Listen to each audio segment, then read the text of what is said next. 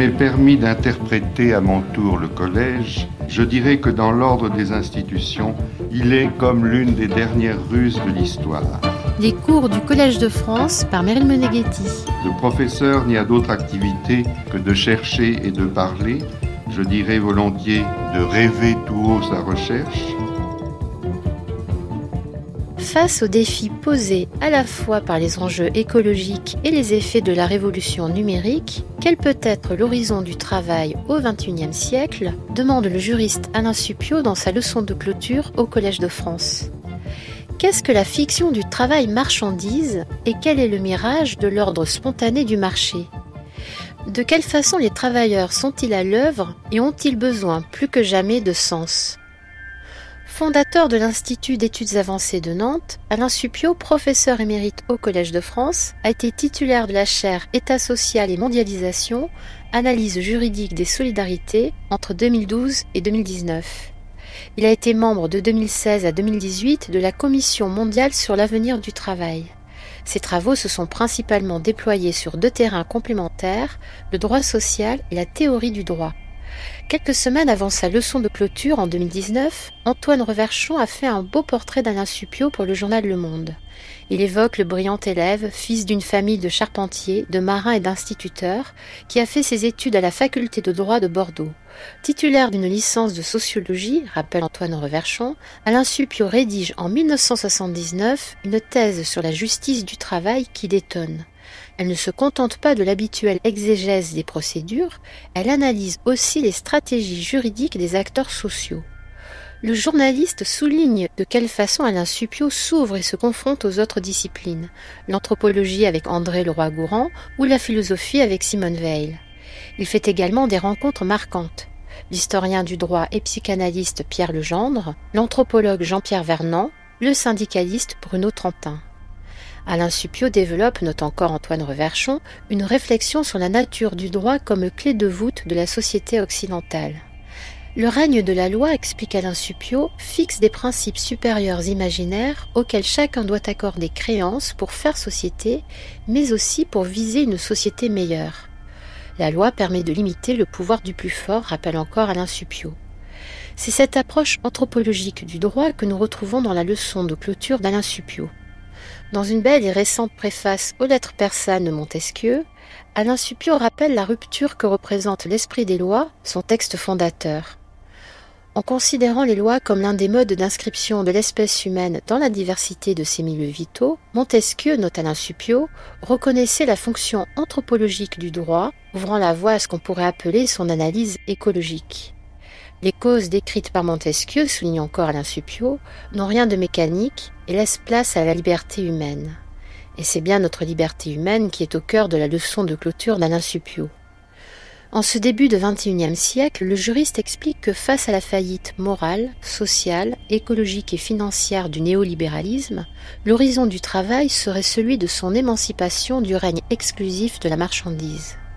La voie de l'avenir n'est pas d'asservir le travail des hommes à des machines supposées intelligentes, mais de stimuler et de coordonner leurs capacités inventives et organisatrices, autrement dit de leur accorder une liberté dans le travail. Dès lors, demande le juriste, quels sont les enseignements du travail créateur des savants sur les conditions les plus propres à mettre les machines au service de l'inventivité humaine et à contribuer le mieux au bien-être commun? Nous gagnons le Collège de France le 22 mai 2019 pour la leçon de clôture d'Alain Supio intitulée Le travail n'est pas une marchandise, contenu et sens du travail au XXIe siècle.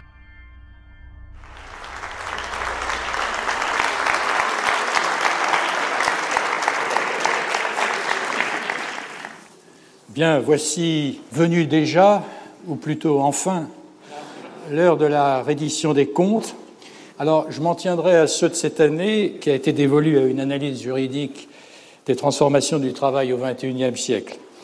Deux certitudes se dégagent de cette analyse. La première, c'est que l'impact de la révolution numérique sur l'organisation et la division du travail est au moins aussi considérable que celui de la précédente révolution industrielle qui a donné le jour à l'État social. Or, les mutations technologiques d'une telle ampleur s'accompagne nécessairement de ce que le roi Gourand appelait une refonte des lois de groupement des individus, c'est-à-dire une refonte des institutions.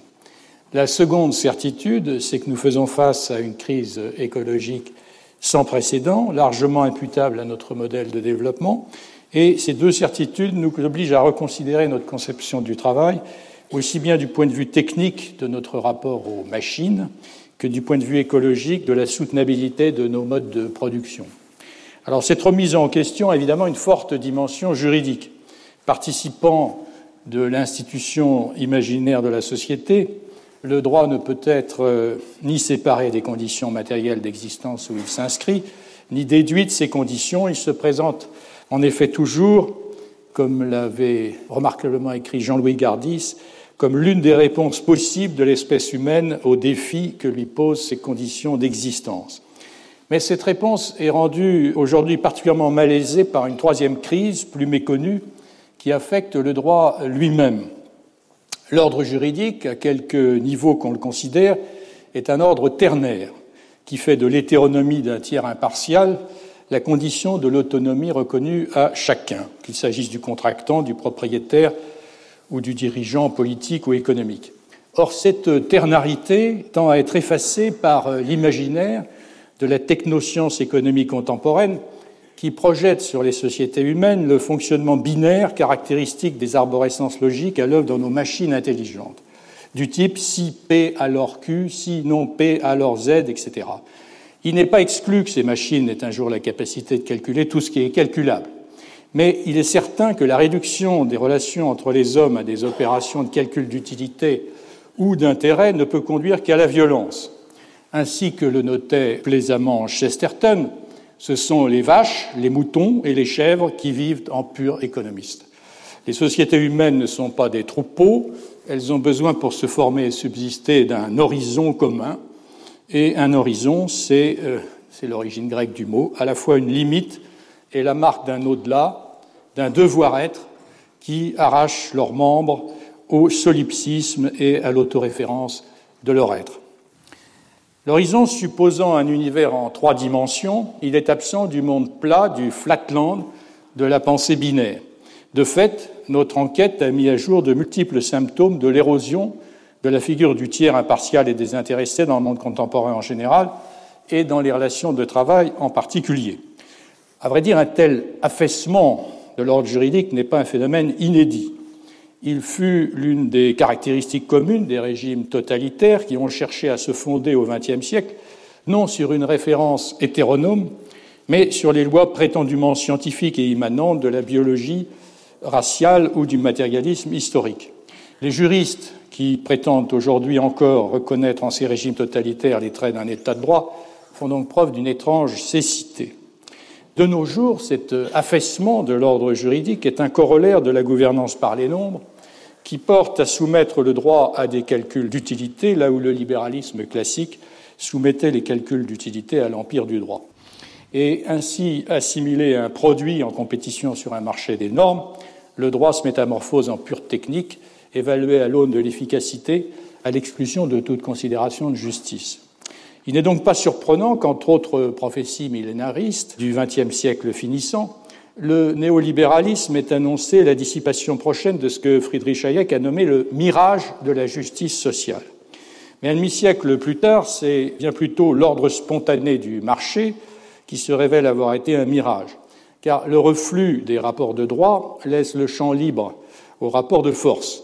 Trop d'injustice engendre nécessairement, selon les termes de la Constitution de l'OIT adopté il y a exactement un siècle, je cite, un tel mécontentement que la paix et l'harmonie universelle sont mises en danger. Fin de citation.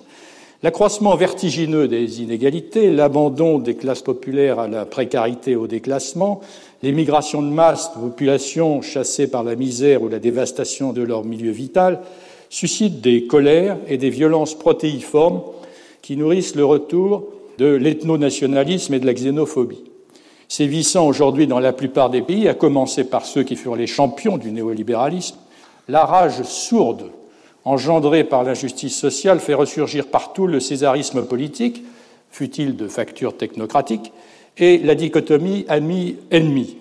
Se vérifie ainsi à nouveau le bien fondé des dispositions du préambule de la Constitution de l'OIT et de la Déclaration de Philadelphie qui, tirant les leçons de la Première puis de la Seconde Guerre mondiale, ont affirmé, je cite, qu'une paix durable ne peut être établie que sur la base de la justice sociale. Cette affirmation n'est pas l'expression d'un idéalisme désuet, mais le fruit des expériences les plus meurtrières qu'ait connues l'histoire humaine. La difficulté est que si les principes sur lesquels avait été fondée alors la justice sociale n'ont rien perdu de leur valeur, les conditions de leur mise en œuvre ont profondément changé. Les défis posés par la révolution numérique et l'épuisement de la Terre appellent des réponses nouvelles qu'il appartient aux hommes de concevoir et de mettre en œuvre. Alors, quels sont précisément ces défis? La révolution numérique est porteuse de risques comme d'opportunités.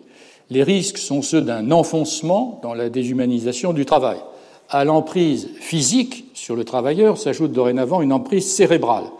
Le travail des hommes est conçu sur le modèle de celui des ordinateurs, c'est-à-dire comme le lieu d'exécution d'un programme. Dernier avatar des religions du livre, cette métaphore du programme, littéralement de ce qui est déjà écrit, après avoir été étendue peut-être imprudemment de l'informatique à la biologie, est aujourd'hui appliquée aux travailleurs devenus des maillons de réseaux de communication, appelés à traiter 24 heures sur 24 heures un nombre toujours plus grand d'informations, ils sont évalués à l'aune d'indicateurs de performance coupés de leur expérience concrète de la tâche à accomplir.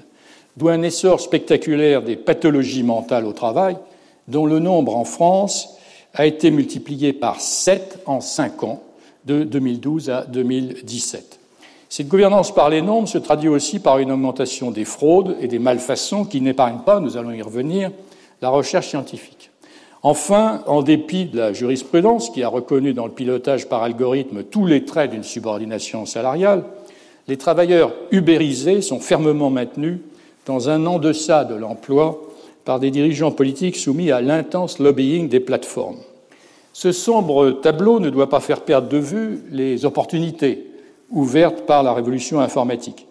Prenant progressivement en charge toutes les tâches calculables et programmables, l'informatique nous oblige à repenser l'articulation du travail des hommes et des machines, à condition de les domestiquer au lieu de nous y identifier. Ces dernières pourraient permettre de concentrer le travail humain sur l'incalculable et l'improgrammable, c'est-à-dire sur la part proprement poétique du travail celle qui suppose une liberté, une créativité ou une attention à autrui dont aucune machine n'est capable. Dans l'entreprise informatisée, le cerveau d'œuvre, c'est une expression que je dois à Michel Vol, n'est plus le monopole des dirigeants. Il est distribué entre tous les travailleurs dont on attend responsabilité et initiative et qui peuvent et doivent collaborer directement, quelle que soit leur place dans la chaîne de commandement. L'efficacité d'une telle entreprise suppose d'y instaurer ce que Simondon nommait, je cite, un couplage entre les capacités inventives et organisatrices. Fin de citation. Couplage des capacités de tous ses collaborateurs. Or, ces couplages supposent que la fonction dirigeante ne soit plus une fonction de pouvoir, mais devienne une fonction d'autorité. Tandis que le pouvoir s'exprime en donnant des ordres, l'autorité se manifeste en conférant une légitimité à euh, l'action.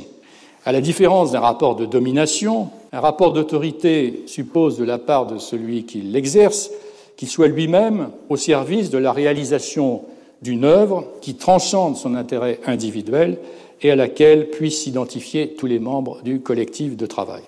Si l'on admet que l'intelligence humaine ne se réduit pas à ses capacités de calcul, la révolution informatique est donc une occasion historique d'établir, au-delà de l'emploi salarié, ce que la Constitution de l'OIT nomme seulement dans sa version française, je cite, un régime de travail réellement humain.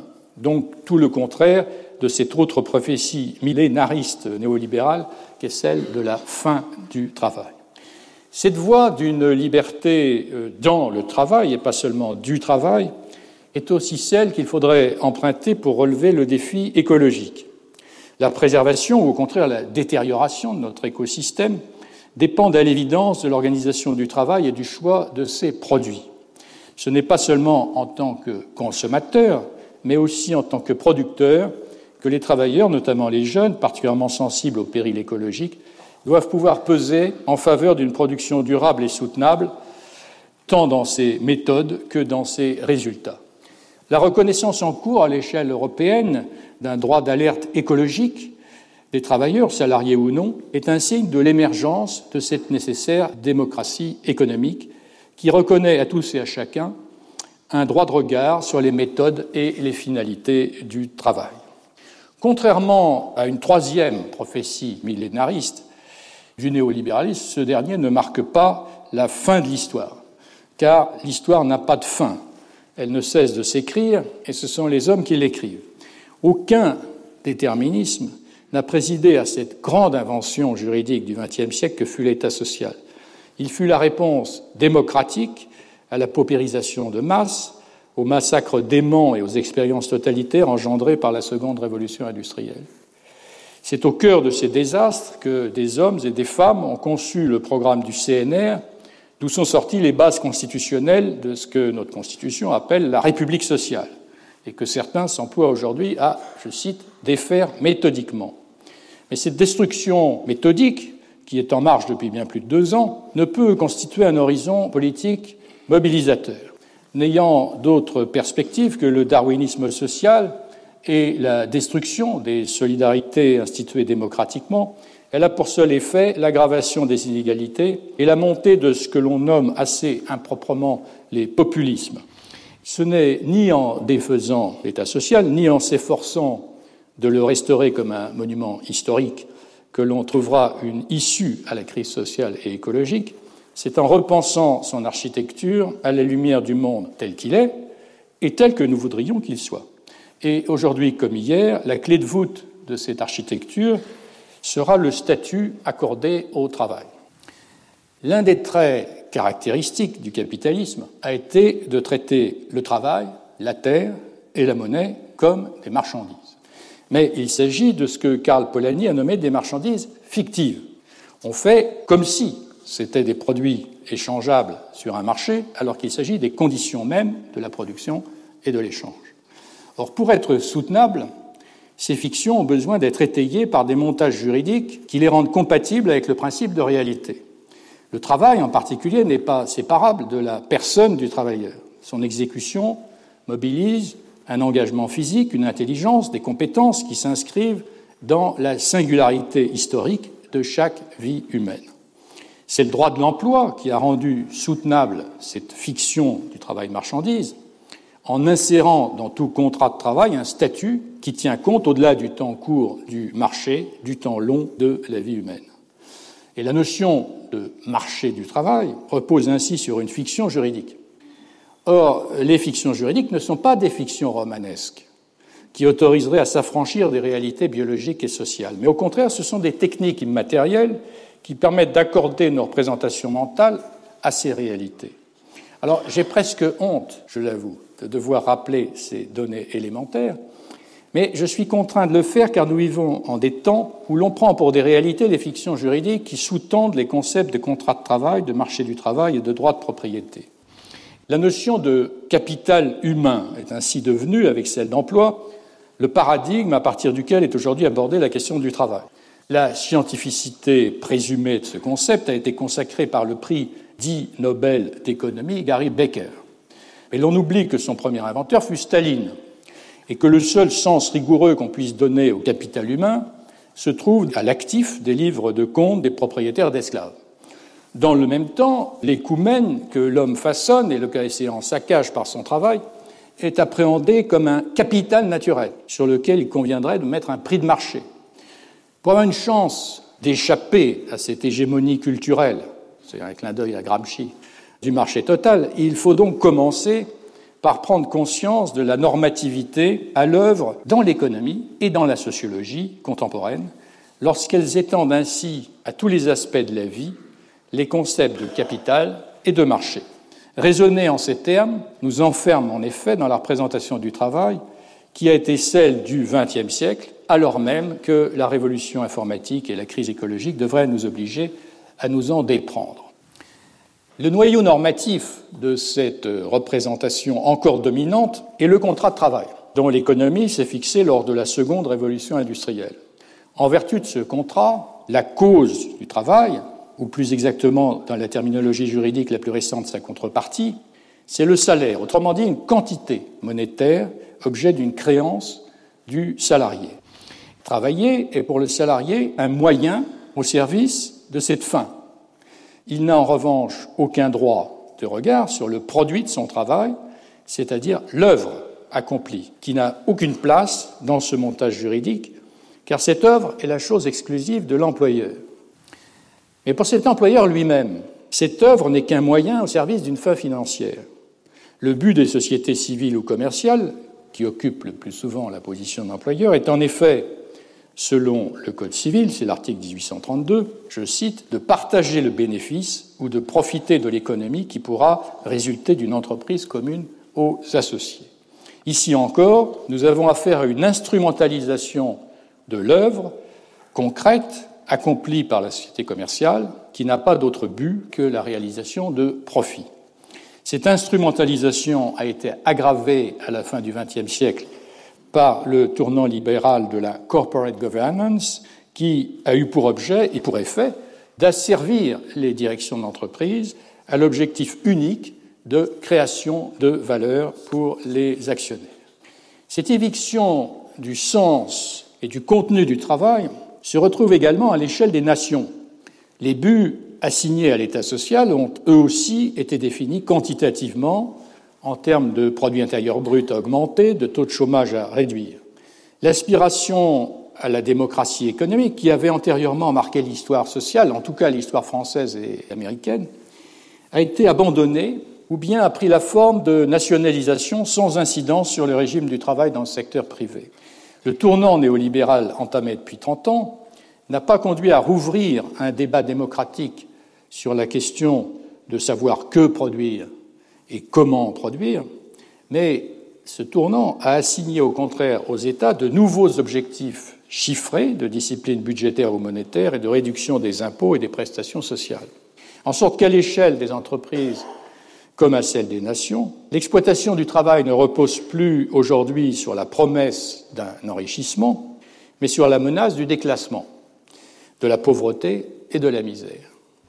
Dans les entreprises, cette menace prend la forme de ce que la Cour de cassation, dans un arrêt récent, a nommé le management par la peur. Dans la sphère publique, elle consiste, ainsi que l'a observé Jacques Rigaudia, à user de la dette comme ce qu'il appelle une arme de dissuasion massive. Ainsi étendu aux entreprises et aux nations, le paradigme du travail marchandise a conduit à la réduction du périmètre de la justice sociale au terme quantitatif de l'échange salarial, échange de temps de travail subordonné, contre garantie de sécurité physique et économique, et en exclure en revanche ces deux questions centrales, comment et pourquoi travailler. Autrement dit, en exclure le travail en tant que tel, son contenu et son sens. Bien sûr, ça ne veut pas dire que les travailleurs, comme les chefs d'entreprise, soient en fait indifférents à ces questions. Certains d'entre eux se sont récemment engagés, je parle des chefs d'entreprise, pour que la notion de raison d'être de l'entreprise soit timidement introduite en droit commercial. Et toutes les enquêtes montrent que la plupart d'entre eux ne sont pas motivés seulement par le montant de leur salaire net ou leur bas de bilan, mais aussi parce que Maurice Oriou nommait dans sa théorie de l'institution une idée d'œuvre. Les entreprises durablement prospères sont du reste celles ayant une raison d'être en laquelle ils peuvent se reconnaître, car c'est elles qui confèrent à leur travail un sens. Car il faut que ce sens soit clairement perçu par ceux qui y travaillent pour qu'une œuvre soit réussie. Pourquoi se demande ainsi Kafka dans La muraille de Chine fut-il décidé de la construire par fragments et non de façon linéaire?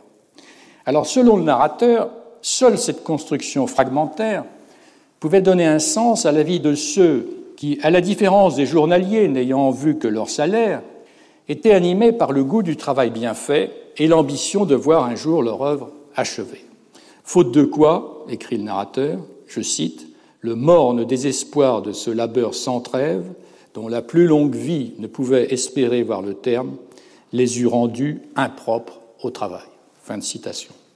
Ce morne désespoir est celui qui menace tous ceux dont le travail n'a pas d'autre raison d'être que financière.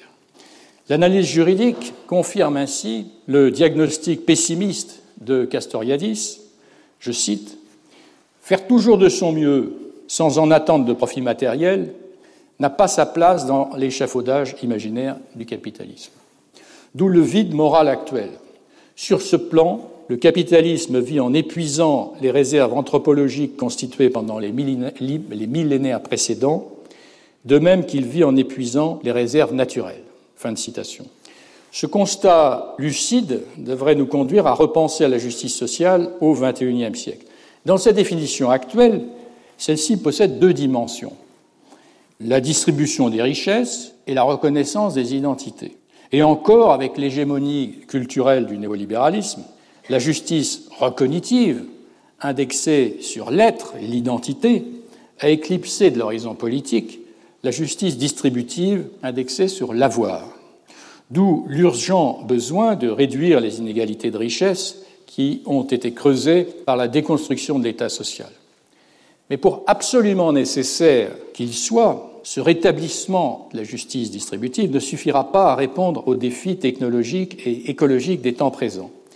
Il faut en effet aussi tenir compte du caractère insoutenable du modèle de développement inhérent à la globalisation. Dans la perspective d'une mondialisation respectueuse de la diversité des cultures et des milieux naturels, il convient donc de s'ouvrir à une troisième dimension de la justice sociale, celle de la juste division du travail, qui, indexée ni sur l'avoir ni sur l'être, mais sur l'agir, répond aussi aux défis soulevés par la révolution informatique. Alors on trouve dans la déclaration de Philadelphie une définition de cette juste division du travail propre à nous servir de boussole en ces temps désorientés. Cette déclaration donne pour objectif aux différentes nations du monde que les travailleurs soient employés, je cite, à des occupations où ils aient la satisfaction de donner toute la mesure de leur habileté et de leur connaissance, et de contribuer le mieux au bien-être commun. Alors, forte et belle formule qui conjugue la question du sens du travail, du pourquoi travailler, il faut travailler pour contribuer le mieux au bien-être commun, et celle de son contenu, du comment travailler, travailler en ayant la satisfaction de donner la mesure de son habileté et de ses connaissances. Cette euh, formule dessine ce qu'après Canguilhem et Yves Schwartz, mais dans un sens élargi, nous avons proposé d'appeler une conception ergologique du travail, c'est-à-dire une conception qui, partant de l'expérience même du travail, du travail en tant que tel, restaure la hiérarchie des moyens et des fins en indexant le statut du travailleur sur l'œuvre à réaliser et non pas sur son produit financier. À vrai dire, cette conception est encore présente, non seulement en fait chez tous ceux qui continuent de travailler de leur mieux sans en attendre de profit matériel, mais aussi en droit dans le statut juridique accordé à certaines fonctions. C'est le cas du statut des professions libérales, dont les services ne sont pas, ou du moins pas encore complètement, abandonnés sans reste aux lois du marché car leur qualité requiert le respect de règles de l'art propres à chacune d'elles. C'est bien alors la nature du travail qui commande son régime juridique, tandis que sa rétribution demeure en principe inappréciable, justifiant le versement d'honoraires et non pas de salaire. Ce statut est là pour nous rappeler que la fiction du travail marchandise, comme celle de la terre marchandise, est récente et ne s'est cristallisée juridiquement qu'au XIXe siècle.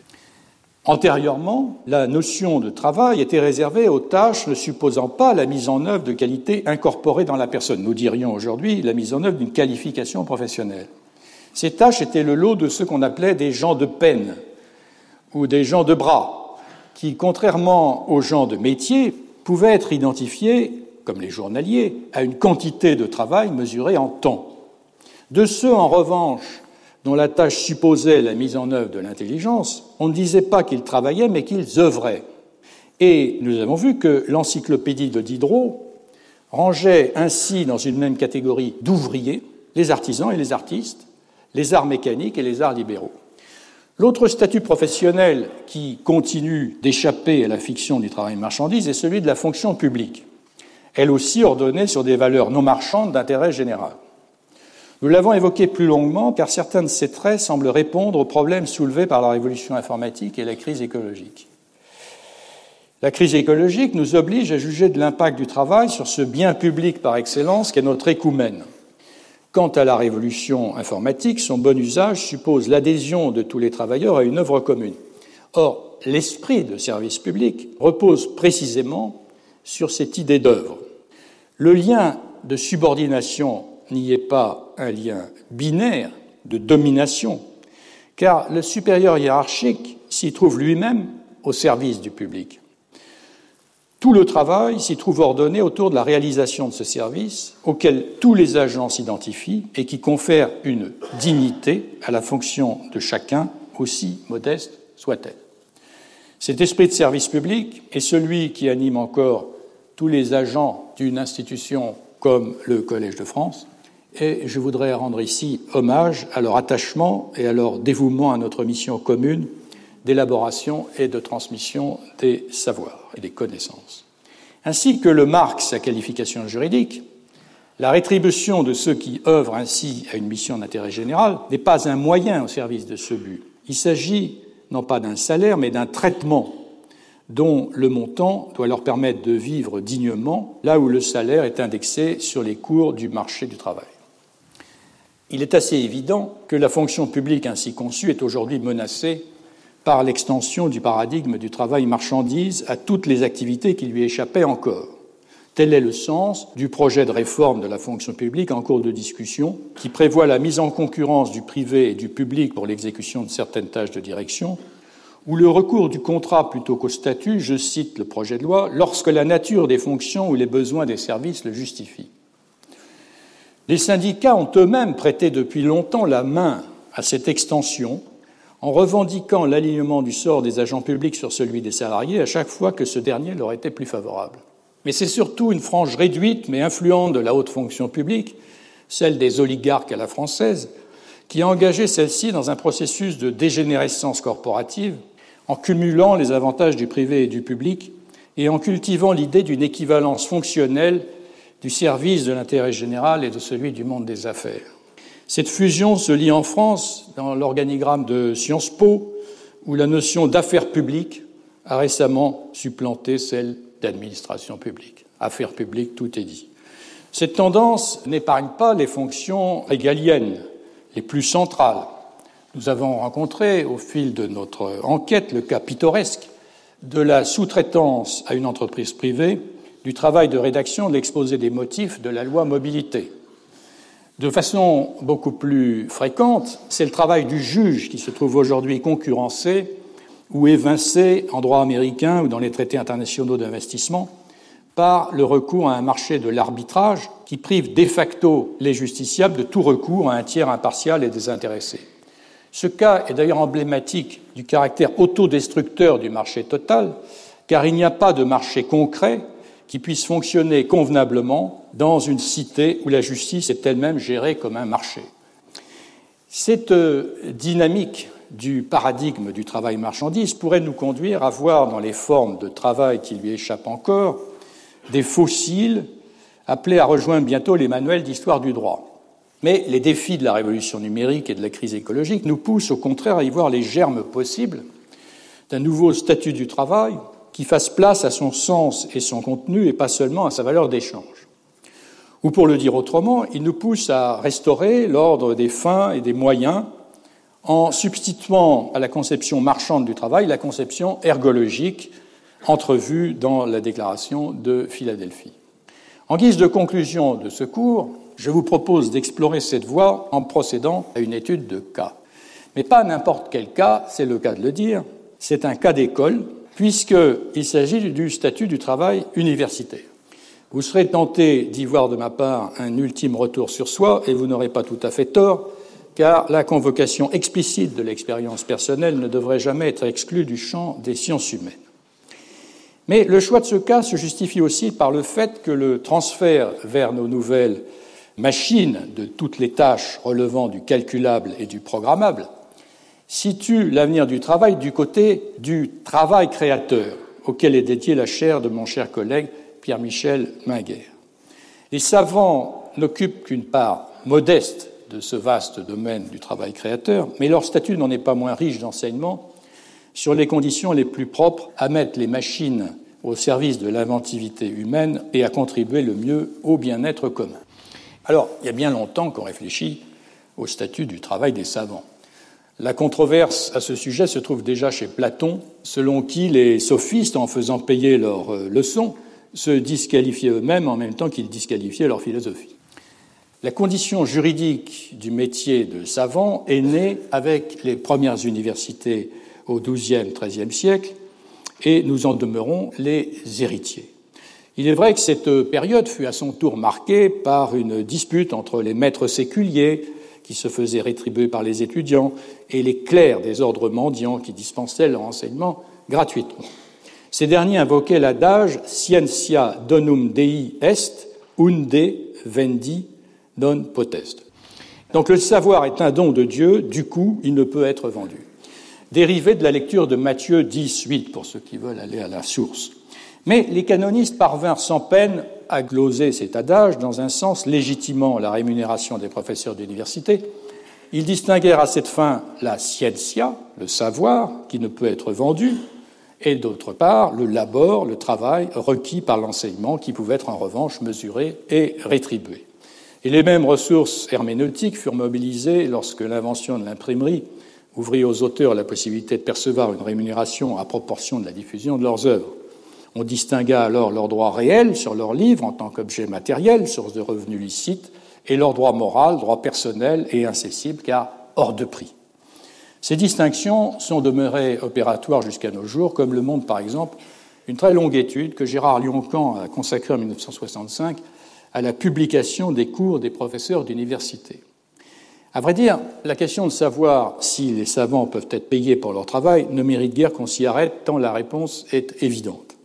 Le problème est plutôt de savoir si l'argent qu'ils perçoivent est le but qu'ils poursuivent, ou bien un moyen au service d'une fin, la connaissance scientifique, qui, elle, n'a pas de prix.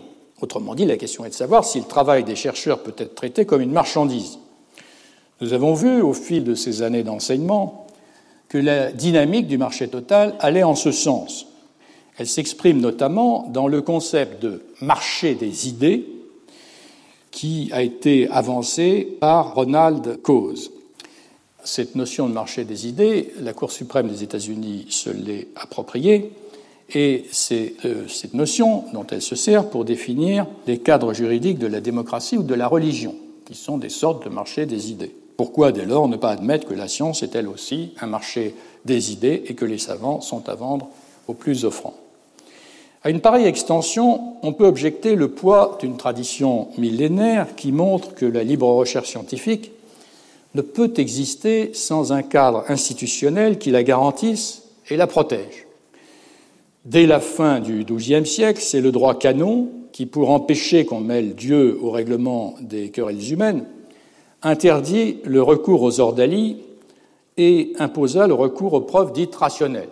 C'est à ça qu'on doit l'apparition de la généralisation de la torture, parce que la preuve rationnelle par excellence, c'était l'aveu. En science comme en droit, la vérité ne se découvre en effet que moyennant le respect de trois conditions. Il faut prouver les faits qu'on allègue, il faut les interpréter, et il faut les soumettre, soumettre ces découvertes à l'épreuve de la contradiction. Leur trait commun à ces trois conditions est d'instituer juridiquement une res publica academia, c'est-à-dire un ordre ternaire qui soumet les relations entre ses membres à une même référence à la recherche de la vérité. En fixant et sanctionnant certaines de ces règles, le droit participe donc de ce que Robert Merton a appelé la structure normative de la science. Pour le dire simplement, si le droit peut fort bien se passer de base scientifique, la science, en revanche, ne peut se passer de base juridique. Pour que la recherche scientifique puisse se déployer librement, il faut bien en effet qu'elle soit juridiquement reconnue comme une fin en soi, dont la poursuite ne doit pas être entravée par des considérations politiques, idéologiques, économiques ou religieuses.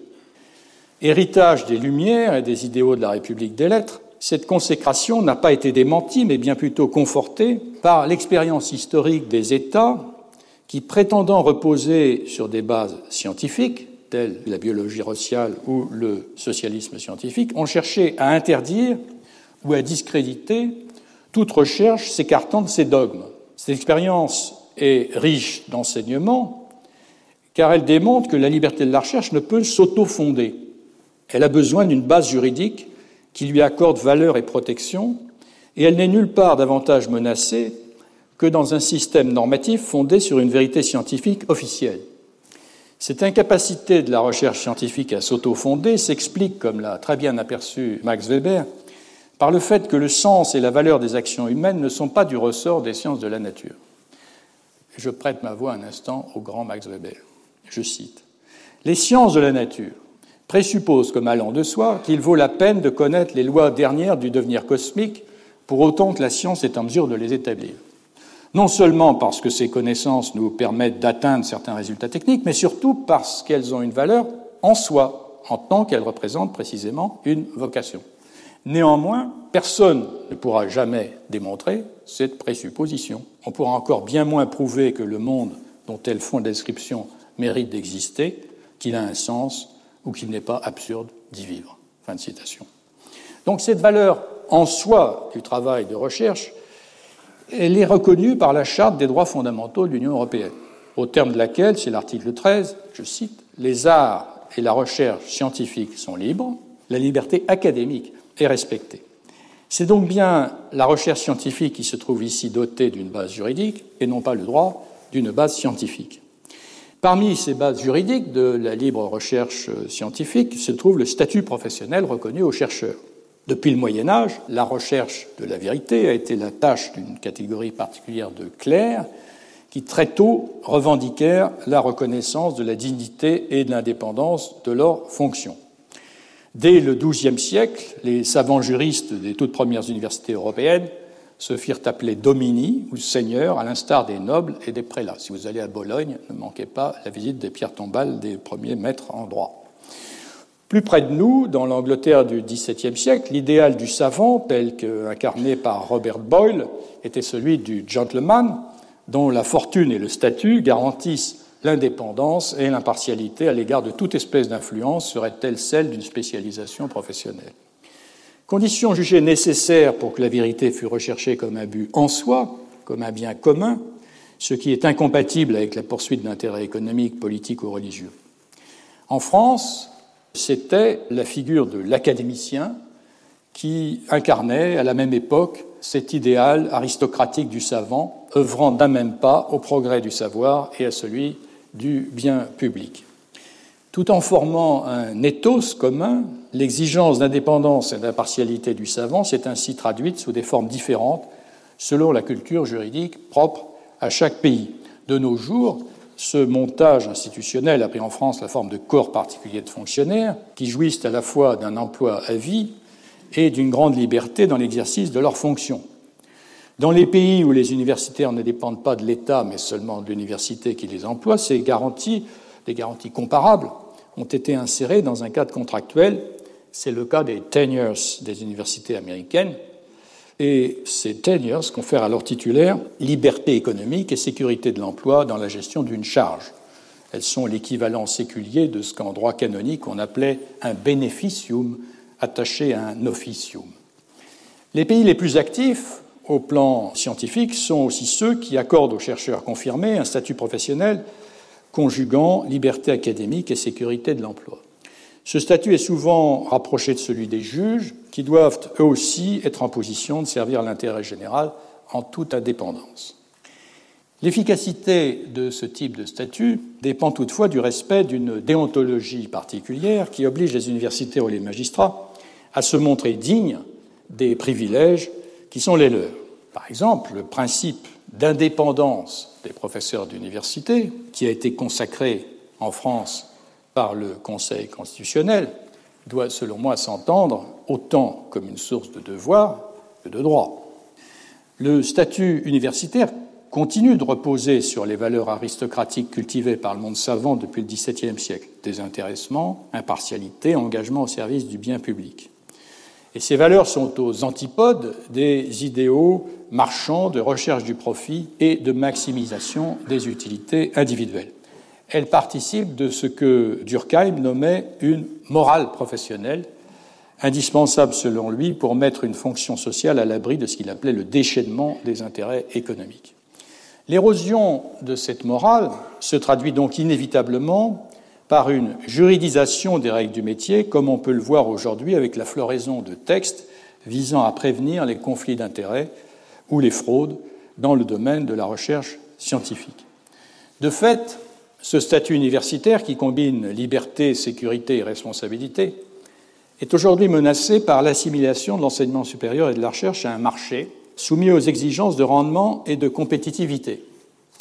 J'ai cité la charte de Nice, mais on pourrait mettre en regard l'article 179 du traité sur le fonctionnement de l'Union européenne, le traité de Lisbonne, qui assigne pour objectif à la recherche de renforcer ses bases scientifiques et technologiques de l'Union par la réalisation d'un espace commun de la recherche dans lequel les chercheurs, les connaissances scientifiques et les technologies circulent librement et de favoriser le développement de sa compétitivité, y compris celle de son industrie, ainsi que de promouvoir les actions de recherche jugées nécessaires au titre d'autres chapitres des traités. Ce n'est pas du Stendhal, mais il ne faut jamais chercher Stendhal dans les traités européens.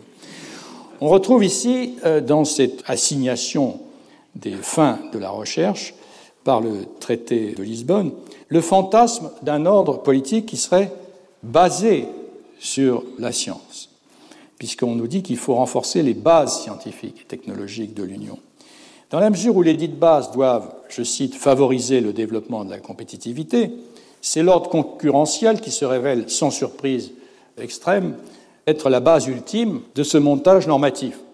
On a affaire à un système autoréférentiel dès lors que l'impératif de compétitivité est censé lui-même résulter d'un ordre spontané découvert par la science économique. La recherche n'est plus alors une fin en soi, mais un instrument au service d'objectifs économiques elle se trouve soumise aux mêmes méthodes de direction par objectif que celles mises en œuvre dans les entreprises à but lucratif. De fait, l'organisation scientifique du travail, à la Taylor, inhérente à la seconde révolution industrielle, n'avait pas affecté les universités. Il en va différemment de la gouvernance par les nombres qui étend aujourd'hui l'imaginaire cybernétique à toutes les activités humaines. Comme tout travailleur, le chercheur est traité comme un être programmable programmable a servi à la réalisation d'objectifs quantifiés et engagé dans un processus sans fin de benchmarking en application des recettes du New Public Management. Pour penser qu'un bon chercheur est un être programmable, il faut vraiment n'avoir jamais conversé avec aucun d'eux. Les meilleurs sont totalement improgrammables et imprévisibles, du moins dans leurs œuvres.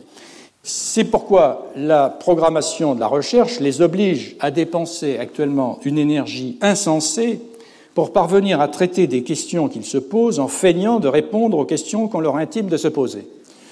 Personne, Valéry, euh, Foucault ou Bourdieu auraient sans doute eu bien du mal à produire leurs œuvres s'ils avaient dû courir ainsi le cachet contractuel. Cette contractualisation du financement de la recherche va aujourd'hui de pair avec la déstabilisation de ces institutions, dont les ressources stables n'ont cessé d'être réduites et qui sont engagées dans un mouvement de restructuration perpétuelle. Jugée trop coûteuse, l'évaluation qualitative du travail universitaire tend à être supplantée par une approche quantitative à base d'indicateurs, non seulement des indicateurs bibliométriques, nombre de brevets ou de publications dans les revues à comité de lecture et autres H-factors dont la consultation dispense d'avoir à lire les œuvres, mais aussi des indicateurs de fundraising qui donnent en somme le prix de marché des chercheurs, incités à le faire figurer en bonne place sur leur curriculum vitae, car il est une promesse d'enrichissement pour les institutions susceptibles de les recruter. À cette aune, quelqu'un comme Grigory Perelman, par exemple, qui est l'un des plus grands mathématiciens de sa génération, et qui a publié dans d'obscures revues russes et refusé les prix les plus prestigieux, est un chercheur qui ne vaut rien. La poursuite d'objectifs quantifiés est aussi devenue la priorité des investissements publics de recherche, en France les grands investissements. Le plus célèbre de ces indicateurs est le classement de Shanghai, dont il faut tout de même rappeler qu'il est un sous-produit de la planification soviétique et des chiffres de contrôle dont se dotait le Gosplan pour mesurer par grand domaine d'activité les progrès de la construction du socialisme scientifique. Pour améliorer son score, la France est ainsi euh, lancée dans la fusion des institutions de recherche dans des mastodontes censés améliorer sa place dans ce ranking. Il n'est pas besoin d'une grande expérience juridique pour prédire que ces combinats tomberont en morceaux dès qu'ils ne seront plus sous perfusion de crédit public. Si le but poursuivi est que la recherche française se hisse d'un bond au sommet de ce podium mondial, il suffirait de fusionner toutes ces universités en une seule, qu'on pourrait nommer Université de France, Collège de France étant déjà pris. Si, en revanche, le but est de créer des conditions institutionnelles optimales pour la recherche, on serait mieux inspiré de soutenir des communautés de travail à taille humaine, ou peut-être cultiver l'art de la conversation scientifique, dont Françoise Vaquet a montré dans un très beau livre le rôle moteur que la conversation scientifique a joué dans l'émergence d'idées nouvelles depuis la naissance de la science moderne. L'Institut d'études avancées, où j'ai la chance de travailler à Nantes, est une institution de ce genre qui œuvre à une véritable mondialisation de la recherche dans le domaine des sciences humaines. Reconnu par ses pairs comme l'un des meilleurs dans le monde, il n'en est pas moins menacé à très court terme de normalisation par la politique publique de recherche du gouvernement français. Les effets pervers de la gouvernance de la recherche par les nombres sont en effet bien connus. Incitation au conformisme, enfermement de l'évaluation dans des boucles autoréférentielles, maquillage des résultats allant jusqu'à la fraude, etc. Une étude conduite en 2012 dans le domaine de la recherche biomédicale a montré que le taux de rétractation pour fraude d'articles publiés dans les revues juridiques les plus prestigieuses avait été multiplié par 10 depuis 1975. Les conflits d'intérêts touchent aujourd'hui toutes les disciplines, y compris, j'allais dire, et d'abord la recherche juridique. Même si les affaires les plus médiatisées ont surtout concerné ces dernières années l'économie, la biologie et la médecine. Ce qui fait naître dans le public un doute grandissant sur la fiabilité des expertises scientifiques. Doute qui n'épargne pas les plus hautes institutions dans le domaine de la santé, à commencer par l'OMS. Conscient de ce doute grandissant, le législateur y a vu l'occasion d'assigner aux sciences humaines une mission qui les sauverait du soupçon récurrent d'inutilité qui pèse sur elles. Au terme de l'article L 111.2 du Code de la recherche, je cite la politique de recherche à long terme repose sur le développement de la recherche fondamentale couvrant tout le champ des connaissances. Très bien. En particulier, les sciences humaines et sociales sont dotées des moyens nécessaires pour leur permettre de jouer leur rôle dans la restauration du dialogue entre science et société. Fin de citation. Notez le en particulier. Ce qui est fondamental dans les sciences humaines et justifie de les financer encore un peu, ce serait de promouvoir les sciences exactes l'objet propre des sciences humaines est l'énorme appareil symbolique, technique et langagier dont s'est dotée l'espèce humaine. L'ancrage de l'homo faber, de l'homo sapiens, comme on veut l'appeler, dans son appareil biologique est une évidence. Mais on ne saurait l'y réduire sans faire disparaître l'objet même qu'on prétend éclairer. Pas plus qu'on ne saurait réduire la médecine à l'art vétérinaire. La gouvernance par les nombres et le scientisme se conjuguent donc aujourd'hui pour menacer la libre recherche dans le domaine des sciences humaines. Et la meilleure défense contre cette menace est un statut professionnel qui protège le savant des pressions économiques, politiques ou religieuses. Le statut, et non le contrat, est la condition de la liberté, de la prise de risque, du retour critique sur les paradigmes établis et de la pensée mainstream. Mainstream dans lequel, au dire de mon amie Elga Novotny, l'ancienne présidente du Conseil européen de la recherche, elle disait dans le mainstream ne nagent que des poissons morts. Et cette liberté, pour se déployer, a besoin d'institutions stables qui ne soient pas conçues comme des entreprises opérant sur un marché universitaire, mais comme des lieux de pollinisation des savoirs et de sérendipité. Des institutions où la capacité réflexive de la science ne soit pas menacée par l'hyperspécialisation et par la primauté accordée à la compétition sur la coopération des institutions dont la direction pratique l'art du jardinier, fait d'attention aux conditions d'éclosion du génie propre de chaque plante, et non l'art du berger, maniant le bâton, les chiens, les barbelés pour conduire son troupeau. Je dois cette dichotomie à André Audricourt, pour qui j'ai une affection particulière. Cet art du jardinier est précisément celui que devraient cultiver toutes les entreprises, qui souhaitent tirer le meilleur parti des outils numériques et s'engager dans la transition écologique. Face à la faillite morale, sociale, écologique et financière du néolibéralisme, l'horizon du travail au XXIe siècle est celui de son émancipation du règne exclusif du travail marchandise, autrement dit son émancipation de la fiction juridique du travail marchandise. La voie de l'avenir n'est pas d'asservir le travail des hommes à des machines supposées intelligentes, mais de stimuler et coordonner leurs capacités inventives et organisatrices, autrement dit, de leur accorder une liberté dans le travail. Quelle que soit leur position hiérarchique, ils doivent avoir individuellement ou collectivement leur mot à dire sur ce qu'ils font et la façon dont ils le font. Dès lors qu'on admet que nos nouveaux outils peuvent et doivent conduire à libérer les capacités d'intelligence de ceux qui les utilisent, le pouvoir dans l'entreprise doit laisser place à l'autorité, c'est-à-dire à un mode d'organisation hiérarchique, hiérarchique vraiment au sens fort où il est défini par Dumont, où le dirigeant est lui-même comptable de la réalisation d'une œuvre collective, dont l'argent n'est qu'un moyen parmi d'autres de réalisation. Pour que des masses humaines entières ne soient pas reléguées dans un en-deçà de l'emploi, le droit du travail doit ainsi s'ouvrir à un au-delà de l'emploi. La fiction du travail marchandise, qui fait de l'œuvre un simple moyen au service d'objectifs financiers, n'est écologiquement plus soutenable à l'échelle de la planète. Elle doit céder la place à un statut du travail qui combine liberté, sécurité et responsabilité.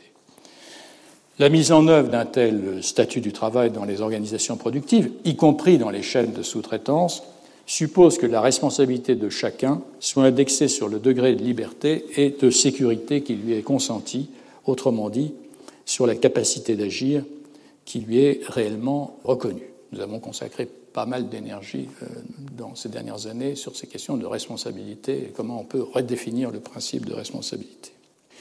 Alors, grâce au Collège de France et grâce à un auditoire aussi bienveillant qu'exigeant, j'ai pu jouir de cette sécurité, user de cette liberté et sentir le poids de cette responsabilité dans le travail. Je vous remercie de votre attention. Quand je dis euh, l'auditoire euh, participe du travail, euh, ce n'est pas une formule, c'est la vérité. Merci encore.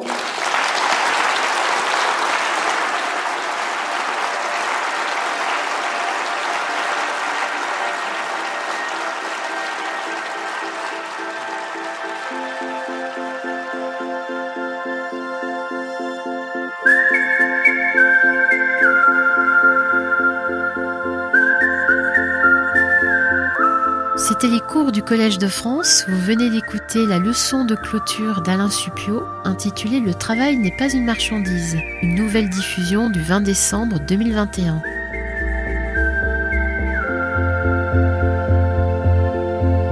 Cette leçon a été présentée à l'issue de sa série intitulée Le travail au XXIe siècle, droit, technique, écoumène. Sur les sites de France Culture et du Collège de France, vous retrouverez tous les liens et les informations liées à cette diffusion, ainsi que les cours d'Alain Supio.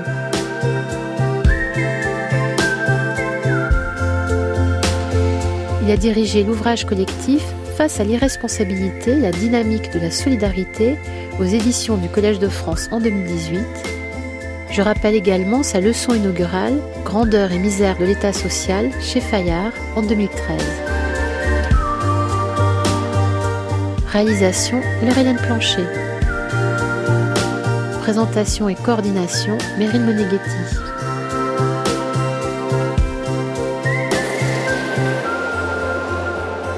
Belle journée à l'écoute de France Culture.